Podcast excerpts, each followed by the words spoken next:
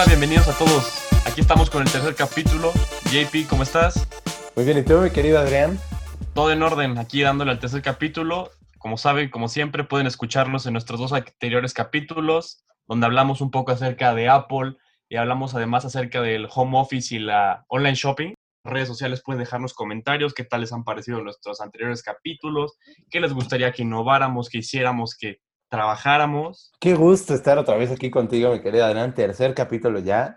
Dos capítulos ya en Spotify, en Apple Music, eh, en Google Podcast, donde nos pueden escuchar. Ya saben, nuestras redes sociales, Instagram, Twitter, donde pueden ir a ver un poco de avances y pues, mantenerlos al pendiente de todo lo que, de todas las novedades que tengamos.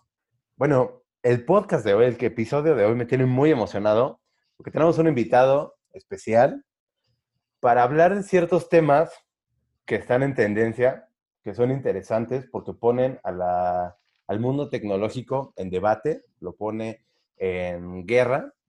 Vamos a hablar del Congreso de Estados Unidos contra las famosas, el famoso grupo llamado GAFA, que implica a Google, a Apple, a Facebook y Amazon. Vamos a hablar también de la guerra económica que hay entre Estados Unidos y China y también de los daños colaterales que todo esto va a presentar en un futuro no sabemos si va a ser un futuro lejano o un futuro pronto, pero va a haber daños colaterales en otras partes que no es Estados Unidos y China.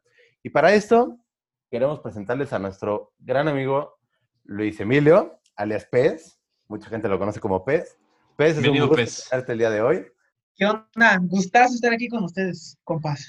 Gracias, gracias. Un, un honor estar en su podcast. Gracias. Muy bien, muy bien. Pues gracias por aceptar esta invitación que te dimos. Y bueno, pues no nos queda más que arrancarnos con estos temas que a mí me gustan mucho. Son bastante interesantes y bueno, espero que esto sea lo mejor para el, el episodio de hoy. Adrián, ¿quieres arrancarte con estos temas? Claro que sí, vámonos. Este, pues el primer tema, como ya lo mencionaste, JP, es el Congreso de Estados Unidos contra los monopolios de la tecnología, alias GAFA, Google, Amazon, Facebook y Apple.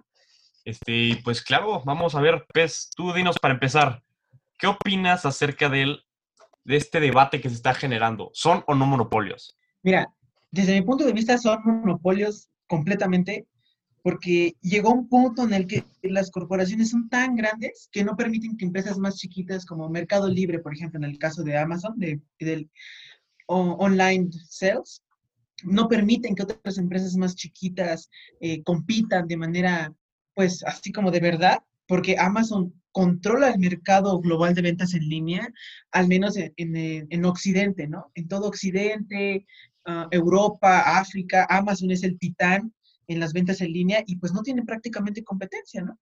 Es, es ¿Cómo es tu opinión, JP? Sí, la verdad es que Pérez tiene mucha razón en este sentido. Para los que no conozcan tanto de este tema, vamos a ponerles un poquito en contexto.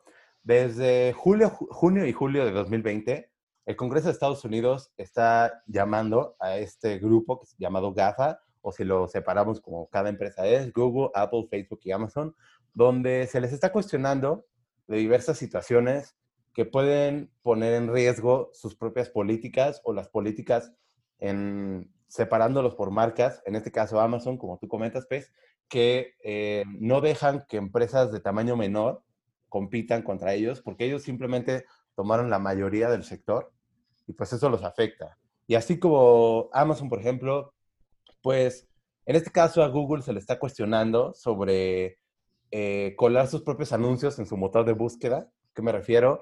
Eh, que sus propios anuncios que ellos tienen para compartir, para hacerle publicidad a esta marca, los están metiendo dentro de sus propias marcas porque saben que muchos consumidores forman parte. Y bueno, eso no va dentro de sus políticas, así como Apple, por ejemplo, eh, se le acusa o se le cuestiona de ser un monopolio, algo que su director Tim Cook niega rotundamente, pero pues nos quieres decir un poquito más. Yo siento que aunque su director lo niegue, yo siento que ellos siempre van a negar las cosas malas que les puede traer a su marca, pero finalmente todos sabemos que esto puede ser cierto por una o por otra. Yo, yo creo que Apple no es monopolio. Eh, yo creo que Apple no entra en la categoría de monopolio por el simple hecho de que tanto Huawei como Samsung, como diferentes compañías de celulares que están surgiendo, le están ganando terreno a Apple, ¿no? Ahora con el lanzamiento del, del iPhone 12 o el iPhone 11 el año pasado, la verdad es que Apple no rompió los récords de venta que esperaba. ¿no? Eh, hace poco nombraron a Samsung como la marca de teléfonos inteligentes más vendida de todo el mundo, superando a Apple por mucho, y Huawei en segundo lugar, muy pegado a Samsung. Entonces yo creo que en el ámbito tecnológico, Apple no representa un monopolio, pero a nivel global. En el caso de Estados Unidos únicamente, yo creo que Apple sí abarca todo el mercado de, teléfonos inteligentes, de productos, eh, de dispositivos, ¿no? Como son los tablets, sus iPads o los diferentes productos que vende Apple. Entonces yo creo que en el mercado estadounidense sí Apple representa monopolio, pero a nivel global no porque tiene mucha competencia. Pues yo estoy de acuerdo contigo y creo que sí es algo que lo podemos ver, no con Apple, en diferentes sectores se puede llegar a observar, pero en Apple no. Porque digo, si hay cinco o seis top líderes en tecnología de celular y de comunicación, pero no es uno solo. Aunque sí Apple domina el mercado occidente, compartido ahí un poco con Samsung y algunas otras, no domina todo el mundo y no, no controla todo el sector tecnológico. Entonces creo que sí, no podría tal cual entrar en la definición de monopolio, aunque sí quizá en un poco de excesiva dominancia sobre el mercado. Pues sí, yo quiero tocar también otro tema relacionado a Apple, que es donde se le cuestiona también, no, recientemente escuché esta noticia donde todos los desarrolladores que quieren formar parte de App Store Apple descubre el 30%. El 30% de sus ingresos que tienen de esa aplicación o de ese conjunto de aplicaciones que tengan en su sistema, el 30% va para Apple. Y si lo desglosamos un poco más, no es que vaya 70-30, sino ese 70% que ese desarrollador o esa empresa se queda, se tiene todavía que repartir entre muchos sectores que forman parte ah, o que, que forman esa empresa, pero a mí se me hace una cantidad de dinero impresionante, el 30% que se le cobre a cada desarrollador. Ahora, hablando un poco de las demás empresas, de las otras tres de GAFA, Google, Amazon y Facebook, la verdad ellos sí las consideraría un monopolio porque Google domina todo el Internet. Ya no existe, ya no existe lo que es Internet Explorer, ya no existe lo que es Mozilla. Digo, claramente existen, pero no tienen ningún control. En cambio, Google es el navegador más importante. Amazon se está convirtiendo en el centro, como lo menciona Pez, que no, no da acceso a otras empresas más pequeñas para vender, sino que Amazon está comprando, con su, está comprando y organizando todo para generar más ventas. Además, con sus Amazon eh, Basics y Facebook, pues es el titán de las, de las redes sociales. Ya compró Instagram, ya compró WhatsApp, está acabando con todo. Sí, mira, yo creo que en el caso de Facebook es innegable que es un monopolio, ¿no? De punto de las cinco redes sociales más usadas del mundo, Facebook está entre ellas. Instagram también, WhatsApp. Entonces, de las cinco apps más descargadas de toda la historia, Facebook posee tres, ¿no? Entonces, la cantidad de, de usuarios que maneja Facebook lo convierte en un monopolio por lo por lo grande y extenso que es su, mercado, ¿no? Entonces, Facebook, desde mi punto de vista, indiscutiblemente es un monopolio. Claro, y yo creo que son ese tipo de todas estas cosas que nos comentas, Pez, es lo que hace que el Congreso de Estados Unidos, ya un poco más especificado, la Comisión Federal del Comercio y el Departamento de Justicia, son los que llevan la cabeza de esta investigación, porque precisamente son tan grandes, son tan poderosas y dominan gran parte o si no es que la mayoría del sector tecnológico, pues ponen en riesgo a, todos ese, a todas esas empresas que quieren entrar en el sector, que quieren competir. Eh, por ejemplo, me gustaría abordar un poquito de lo que tocaste de Amazon Basics, Adrián, eh, sobre Amazon Basics. Es una marca de ropa de Amazon, como lo dice su nombre, pero se sabe, y es uno de los cuestionamientos que se le hizo a Jeff Bezos a la hora de sus a la hora de su interrogación, que yo como vendedor de una marca privada quiero vender mi ropa en Amazon. A la hora de ponerle en Amazon y de firmar y de comenzar mis ventas a través de ese sistema, Amazon puede tomarse o puede llevarse mis diseños y hacer su propia o sacarlos en su propia marca mucho más baratos, poniendo el ejemplo de una de las marcas que ahorita está vendiendo, que es eh, Tommy Hilfiger, los diseños de Tommy Hilfiger los toma Amazon sin pedirle permiso y sacan sus propias playeras, sus propias suéteres, su propia ropa con los mismos diseños. Y a, la hora de las, y a la hora de las demandas, Amazon mete a sus abogados más poderosos o simplemente abusa de su poder y las marcas que demandan a Amazon pierden y se quedan con sus diseños. Mira, yo creo que en el caso de Amazon, Amazon está abusando demasiado del poder excesivo que tiene sobre las empresas cuando firman los contratos. Por ejemplo, Amazon tiene su rama tecnológica, la que crea la infraestructura de las apps y de todo lo que Amazon posee, se llama Amazon Web Services. ¿No? Entonces, por ejemplo, Amazon Web Services administra la infraestructura tecnológica de Netflix. Y es curioso porque uno de los principales competidores de Netflix es Amazon Prime Video.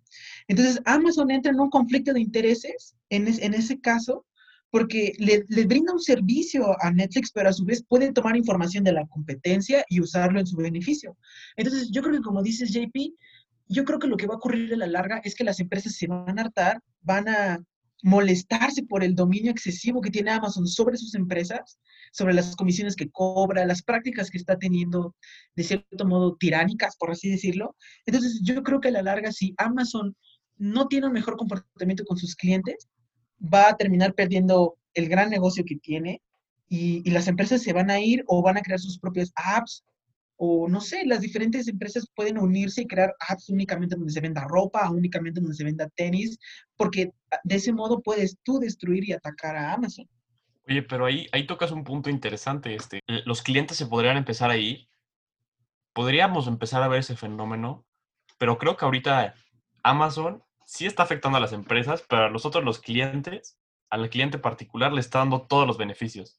Creo que eso habla muy, habla bien de Amazon en cuanto a que, pues a nosotros nos, está, nos gusta, vaya. Yo creo que eso es un buen punto que tienes y pienso que es por eso que en este caso el Congreso de Estados Unidos está tomando las medidas necesarias para interrogarlos, para saber realmente qué es lo que está pasando. No están cuestionando a un representante, sino se les citó a los cuatro, a los cuatro CEOs de cada empresa a una reunión todos para que se abordaran esos temas que nosotros como consumidores no siempre vemos. Como tú dices, en el caso de Amazon se nos presenta un sistema de streaming que nos cuesta 99 pesos mexicanos al mes, que son aproximadamente 5, o 6 dólares. Y con eso nos da derecho a tener envíos ilimitados en el sector de compra y venta y también a tener nuestra, nuestra plataforma de streaming donde tenemos, me parece que cuatro dispositivos al mismo tiempo para ver. Pues claro, creo que para concluir, este, pues hay que cerrar con que sí, puede que sean monopolios, hay que ver cómo se va a desarrollar todo esto en futuros años por venir. Danos tu conclusión final del tema, Pez. ¿Qué opinas?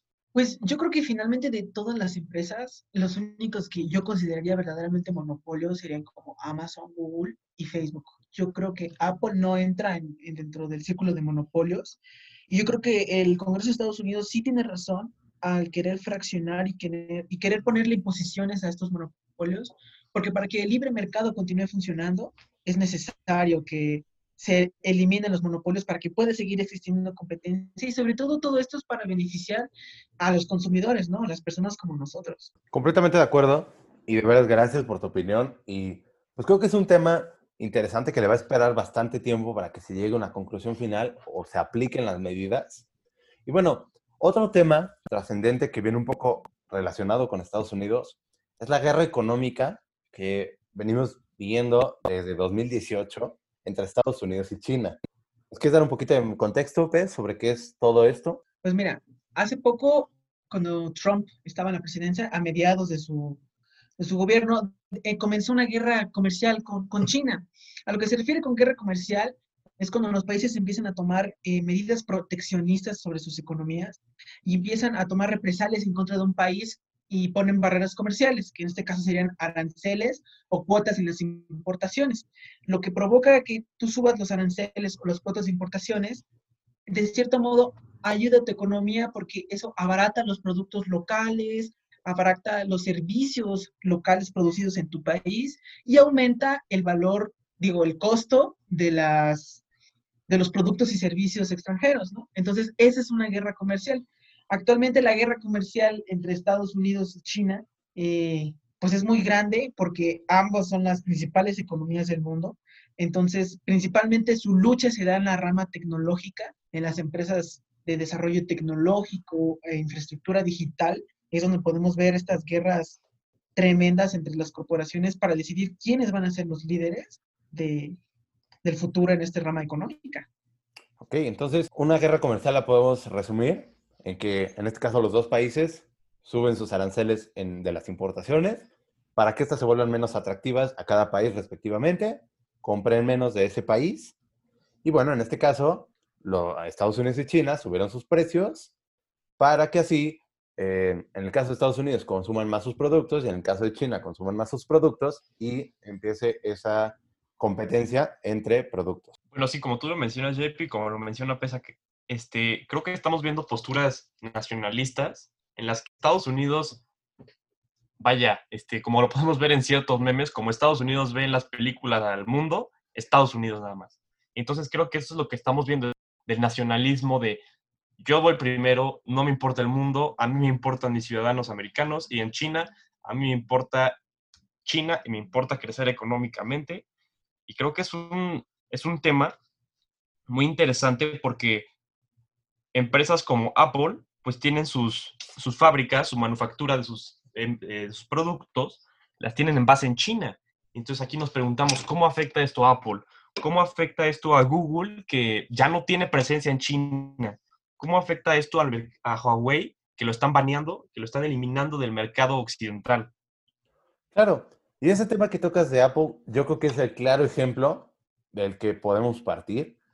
Se sabe que Tim Cook fue invitado a la Casa Blanca a mediados, casi finales de 2019, para precisamente tratar de bajar los aranceles, por lo menos para Apple, porque como tú comentas, su fábrica, la mayoría de, la, mayoría de la fabricación de sus dispositivos son en China, eh, lo que representa un iPhone, un iPad, una Mac, lo que tú quieras de productos de Apple, la mayoría son producidos en China.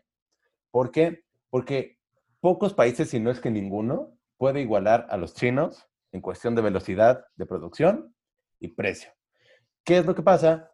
Apple, como empresa, no le conviene que estos aranceles sigan, eh, sigan aumentando o simplemente estén ya así de elevados porque les va a representar un aumento de costos y de por sí los productos de Apple no son los más económicos que podemos ver en este tipo de sector, pues no pueden continuar aumentando sus precios. Mira, yo creo que algo que no podemos olvidar y debemos de tener muy en cuenta es que Trump ganó las elecciones en el 2016 bajo la promesa de convertir a Estados Unidos en aquella vieja potencia económica indiscutible y justa y precisamente por eso es que están aplicando estas medidas proteccionistas para alzar y proteger más la economía de Estados Unidos frente a la amenaza de los chinos.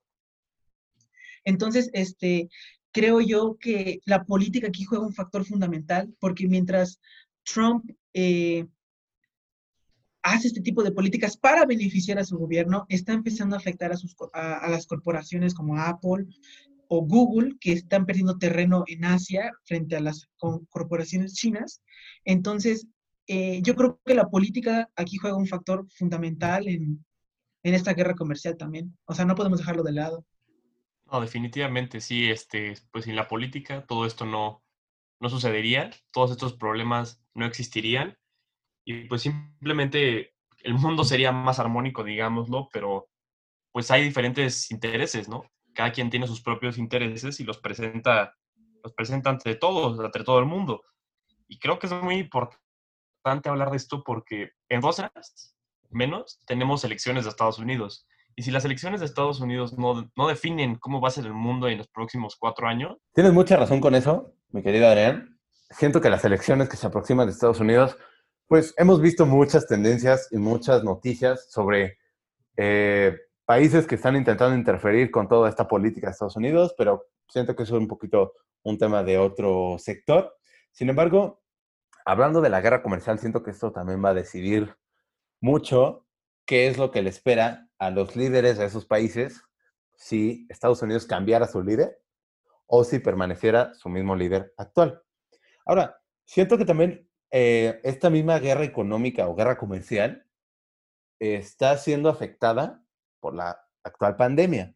La recesión de compra y venta de productos que hay hoy en día es muy grande, lo hemos visto en estadísticas, lo hemos visto en empresas poderosas que se han ido a bancarrota, en dinero que el gobierno le inyecta a otro tipo de, de empresas para que por lo menos puedan sobrevivir un poco más, que puedan aplazar su vida, porque si no se van a acabar. Pues mira, yo creo que la pandemia sí va a jugar un factor fundamental, porque Estados Unidos obviamente no supo manejar la pandemia, es el país con mayor número de muertos, mayor número de contagios.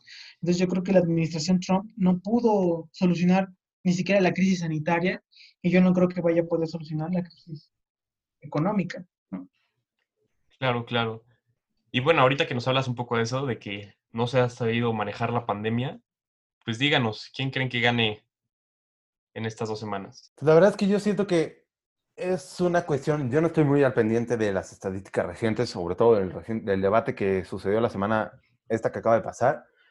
En el caso que nos estén escuchando, la semana del 23 de octubre más o menos, yo no estoy muy al pendiente de esas estadísticas, solo sé que fue un poco, poco más civilizado que el primer debate pero no estoy muy al corriente de eso. Pues las, se supone que yo, yo, yo vi un pedazo del debate y este, pues se supone que, como dices, fue más civilizado y todo, pero la verdad es que los votantes estadounidenses siguen divididos y Biden tiene en algunos estados una ligera ventaja sobre Trump.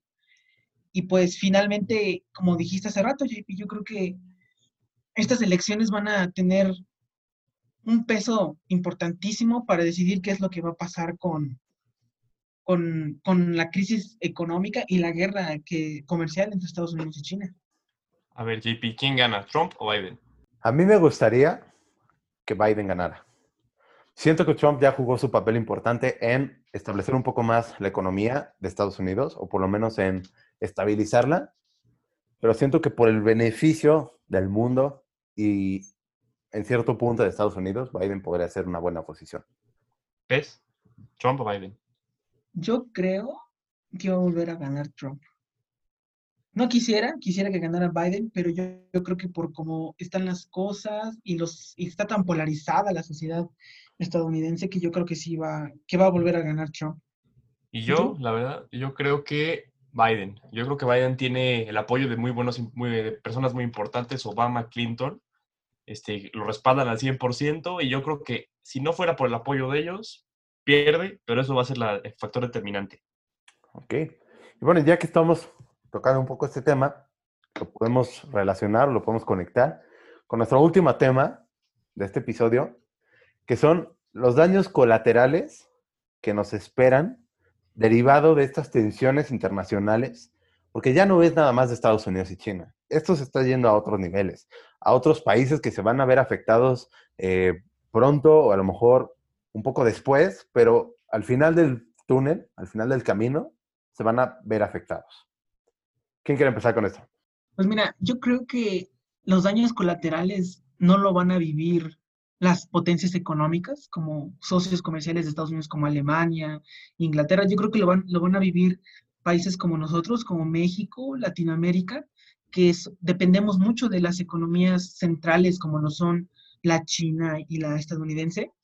Entonces, yo creo que el mayor daño colateral de, cualquiera de los resultados que sea, si gana tanto China como Estados Unidos, yo creo que le va a afectar mucho a la economía de, de Latinoamérica, porque mientras nosotros como mexicanos dependemos mucho de, del comercio con Estados Unidos, los brasileños dependen mucho del comercio con los chinos, ¿no? Entonces, pase lo que pase, va a afectar la economía de Latinoamérica enormemente. Estoy totalmente de acuerdo contigo, Pez. Este, creo que sí, la verdad, los, las primeras potencias del mundo, Alemania, Inglaterra, como lo mencionas, China y Estados Unidos, quizá no se vean tan afectadas. Además, este, pues creo que el mundo no solamente son cinco o seis países líderes, sino en el mundo somos 200 y cacho países que sufrimos de, la, de las consecuencias que decidan unos cuantos. Como México, todo como lo mencionas, todo Latinoamérica, África y la región centro de Asia, sufre de las, de las decisiones que tomen ciertos líderes políticos y son los que sufren las consecuencias más importantes. Entonces, este, pues sí creo que los daños colaterales, sobre todo para las, los países que están en desarrollo, digámoslo así, van a ser más fuertes. Muy de acuerdo con eso.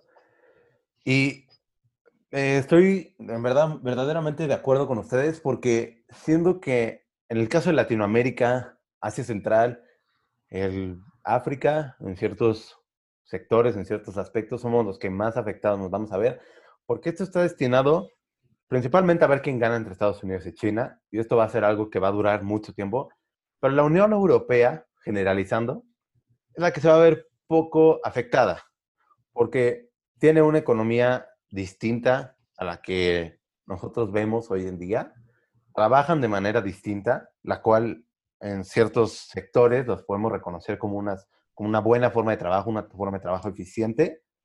Y yo creo que por eso es que nosotros vamos a ser los que más afectados nos vemos, porque muy pocos productos salen de Latinoamérica hacia el mundo, se comercializan, funcionan y son usados igual que un producto estadounidense, un producto europeo, un producto chino, me atrevo a decir.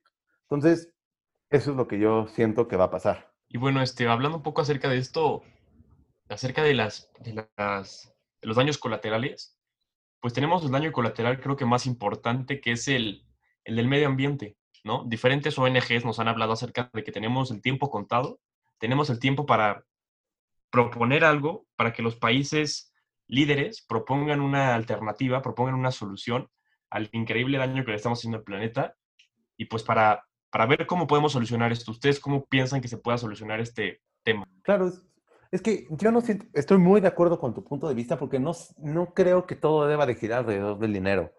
Estamos, día a día podemos ver cómo el mundo se está viendo afectado naturalmente, me refiero a cuestiones ambientales, de todo lo que hemos hecho, todo lo que hemos provocado. Sabemos, como hablamos en el episodio pasado, poniendo el ejemplo de Apple, que para 2030 esperan que toda su producción sea energía limpia, todo su consumo de energía sea limpia, lo veas en el aspecto de fabricación, en el aspecto del corporativo, de donde tú lo veas, quieren ser 100% renovables. Entonces, yo creo que este tipo de empresas poderosas o potentes, regresando un poco a las marcas, eh, al grupo de GAFA, de que estuvimos hablando al principio, siento que estas cuatro eh, están intentando hacer un cambio, pero estos cambios son tan grandes que necesitan un periodo amplio de tiempo. No podemos ver un cambio reflejado en cuestiones de un año, sino el cambio fuerte se puede ver en un plazo de entre 5 y 10 años. Pero ¿qué va a pasar en esos 5 años? Es algo que no sabemos porque la mayoría de las, de las predicciones que se tienen, las estadísticas que se tienen, es pasando esos 5 años, pero no estamos conscientes de que estos cinco años que nos esperan no van a desaparecer. Son cinco años que vamos a estar sufriendo eh, las consecuencias que nos trae esta pandemia, la cual no ha terminado y todavía le falta para que termine, entre muchas cosas más. Mira, yo creo que pase lo que pase en la, guerra comercial, concuerdo contigo, JP, es más importante el ambiente y en mi caso yo también incluiría los aspectos sociales derivados de, de esta guerra comercial. Y, pues yo creo que si las, las, principales naciones no se comprometen, Estados Unidos, eh, China, Japón, las principales potencias económicas no se comprometen verdaderamente en realizar cambios en beneficios del medio ambiente, eh, vamos a terminar destrozando lo poco que queda del, planeta y, y, destruir ¿no? los posibles recursos que puedan usar las siguientes generaciones.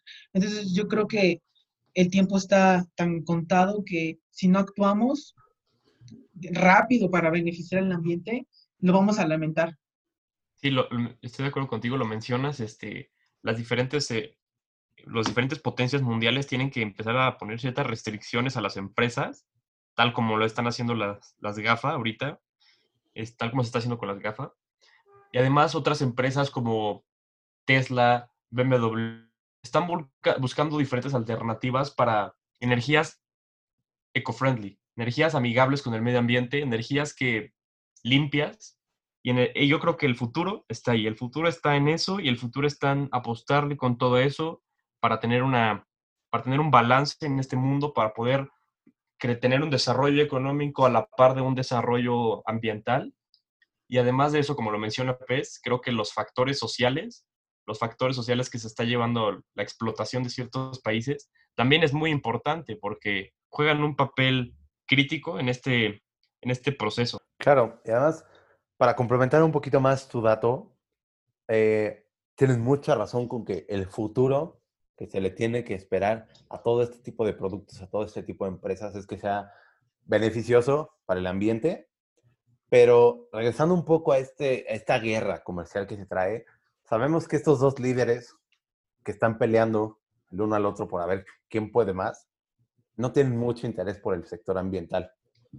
Y esto siento que es una, eh, un tema importante porque lo que les espere de guerra, lo que les espere de pelea, lo que les espere a futuro, no van a tomar en consideración los impactos ambientales que pueden tener. Y no estoy diciendo que las empresas trabajen en base al gobierno, pero sí juegan un papel importante que su gobierno, que los está respaldando, tenga estos puntos de vista y estas consideraciones. Entonces, siento que va a influir eso y lo vamos a poder ver pronto. No creo que en un mes nos podamos dar cuenta de esto, pero sí creemos que va a haber un impacto social y un impacto ambiental. Yo les tengo aquí una pregunta.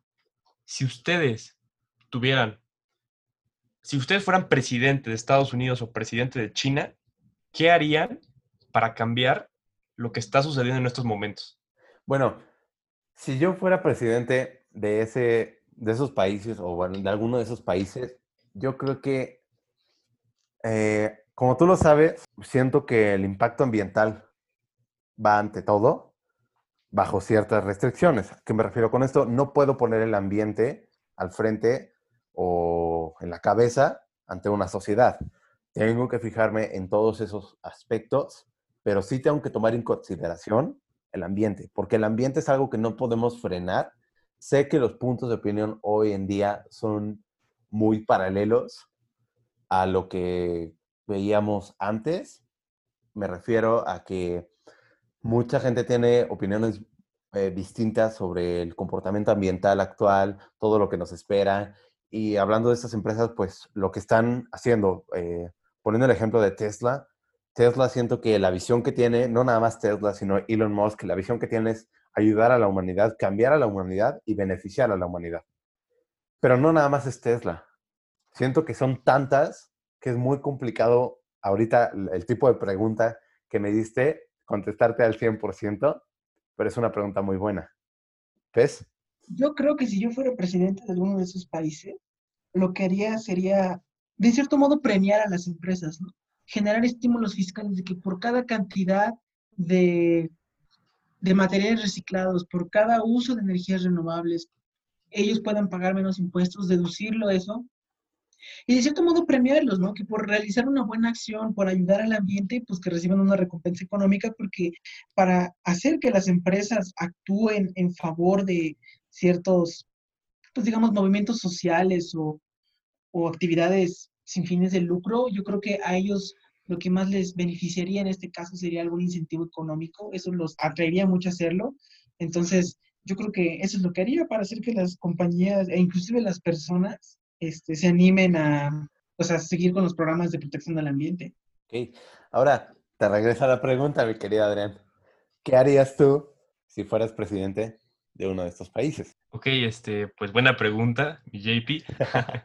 este, pues la verdad, este, creo que es un tema fuerte, es una pregunta interesante y la, la, propuesta de PES me gustó bastante, este, para que las empresas se tomen más en serio, porque ahorita, ok, tú tienes una empresa que rompe la norma, rompe la ley, pues le pones una multa que sin problemas va a pagar. Pero yo creo que el, o, o, una de dos, o hay que ponerles incentivos fuertes o hay que ponerles castigos muy, muy fuertes para que se lo tomen en serio y para que no crean que es un juego. Muy de acuerdo contigo. Y bueno, verdaderamente, qué buena plática nos echamos el episodio de hoy. Como siempre, para concluir nuestros episodios, ¿qué predicciones tenemos qué creemos que va a pasar. Pues me gustaría que tomaras el liderazgo en esta sección. ¿Qué sientes que va a pasar de todo lo que hemos hablado a lo largo de este episodio? Mira, yo creo que primero respecto a lo de los monopolios, yo creo que chance y logran imponerle sanciones a Amazon, Facebook y a, y a Google, chance. Yo creo que si el gobierno de Estados Unidos logra imponerle sanciones económicas o logra fraccionar estas grandes empresas de modo de eliminar de cierto modo el monopolio, yo creo que sería algo histórico y yo creo que podría ser algo en beneficio de, del, del mercado estadounidense, inclusive del mercado mundial, el tomar este tipo de medidas para, pues para ayudar a, a, de cierto modo, al libre mercado y el funcionamiento correcto, ¿no? Ahora, yo creo que respecto a lo de la guerra comercial, yo creo que realmente lo que se está jugando no es el poder económico, sino en general quién va a ser la potencia que va a liderar al mundo. Y yo creo que China, y un ejemplo sería con la, con la pandemia, ya demostró ser la potencia económica líder porque no han tenido tantos contagios, aunque el virus empezó allá, han logrado contener, eh, ellos están desarrollando su propia vacuna, no están ayudando a ningún equipo de investigación, pero solo se están intentando solucionar el problema. Entonces, yo creo que Estados Unidos ha dejado a un lado su posición como los líderes del, del mundo y China está empezando a tomar ese, ese liderazgo. Aún no tiene la influencia política que tiene Estados Unidos, pero yo creo que China ya está, de cierto modo, declarándose la, la vencedora de esta, de esta guerra comercial, ¿no? Mi querido Adrián, ¿tú qué opinas? ¿Qué sientes que sean tus predicciones? ¿Qué crees que vaya a pasar a futuro sobre estas situaciones? Pues bueno, en cuanto a lo del Congreso de Estados Unidos contra, las, contra GAFA y contra ciertas otras monopolios, entre comillas, creo que sí tienen que empezarles a poner restricciones. Siento que, este, que, hay, que es ahora o nunca cuando tienen que actuar en contra de, bueno, no en contra, pero a favor del mundo, más, mejor dicho, tienen que actuar a favor del mundo, preocuparse por cómo, para libre comercio, como nos dice PES, para que exista una, una igualdad y que exista una equidad entre anda, que, que sean mayores los que oferten, mayores los que ofrezcan productos, para que el número de demandantes pues siga teniendo ese, esa libertad de cómo poder actuar. Y luego en cuanto a los Estados Unidos y China, estoy de acuerdo con Pez, la verdad creo que la pandemia es el mejor ejemplo. Podemos ver que China es capaz de muchas cosas, a ciertos costos importantes, claro, pero es muy capaz. Este, posiblemente China sea el líder dentro del siglo XXI, dentro de lo que queda, y pues para eso se están preparando.